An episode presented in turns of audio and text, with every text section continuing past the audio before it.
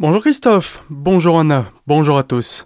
Il faut rester chez soi, Vraiment, après les mesures gouvernementales, les mesures locales, suite à l'annonce par Emmanuel Macron lundi soir d'une période de confinement, les collectivités s'adaptent au jour le jour pour elles aussi endiguer la crise. Ainsi, les préfectures et sous-préfectures du Bas-Rhin, par exemple, ne sont plus ouvertes au public. Un service d'astreinte est néanmoins mis en place pour traiter les situations urgentes ou relevant de la sécurité publique.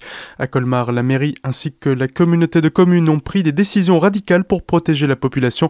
La réouverture de certaines écoles pour accueillir les enfants des personnels soignants en fait notamment partie. Plusieurs services sont concernés par le plan de continuité du service public. En revanche, des équipes plus restreintes sont mobilisées.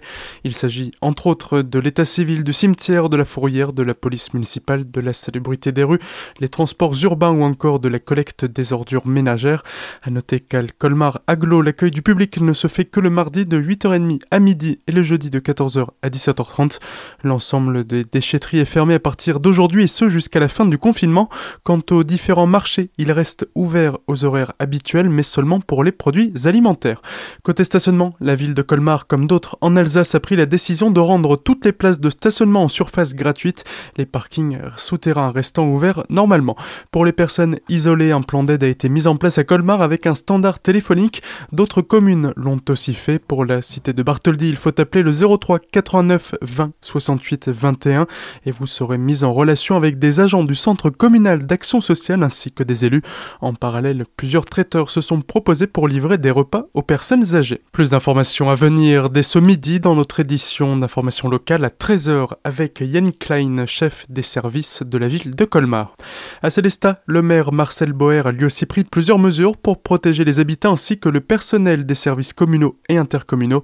La majeure partie d'entre eux est confinée à domicile tout en activant là aussi un plan massif pour garantir la continuité des services publics prioritaires. Ainsi les missions essentielles telles que la salubrité, la sécurité, l'état civil qui se fait à des horaires restreints et uniquement sur rendez-vous au 03 88 58 07 30. Les transports publics avec le TIS qui est maintenu aux mêmes horaires et même rendu gratuit ainsi qu'un service d'accueil téléphonique au 03 88 58 85 00. Le lien avec les personnes âgées sera assuré, l'accueil des enfants des personnels soignants sera également fait en école ou périscolaire.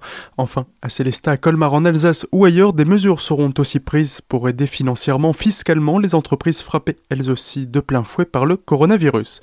Autre conséquence des mesures de confinement, si les rues sont vides, les parkings des supermarchés, les drives, eux, sont pleins. Beaucoup de personnes encore aujourd'hui faisaient la queue pour faire leurs courses. Beaucoup ont peur de manquer et font donc des emplettes un peu irrationnelles pour certains gérants. Ces derniers se veulent toutefois rassurants, même s'ils travaillent beaucoup en ce moment, les stocks ne manquent pas, l'approvisionnement non plus. Il n'y aura donc pas de pénurie. Dans les rues d'ailleurs, que ce soit à Colmar, à Strasbourg ou Mulhouse, très de personnes se déplacent. Certains baladent leurs chiens, d'autres vont chercher de quoi manger. Et les policiers, eux aussi, ont contrôlé pour faire du préventif hier. Aujourd'hui, ce sera 135 euros pour les contrevenants qui n'auraient pas pris avec eux l'attestation dérogatoire pour se déplacer, à télécharger sur le site du gouvernement ou à recopier sur une feuille. Il faudra aussi faire attention lors des premiers jours, les mesures du gouvernement étant un peu floues afin de voir quelles sorties sont vraiment autorisées ou non. Des mesures compliquées à mettre en place et à respecter pour les citoyens comme pour les services sur le front, mais qu'il faut respecter pour limiter la propagation du virus.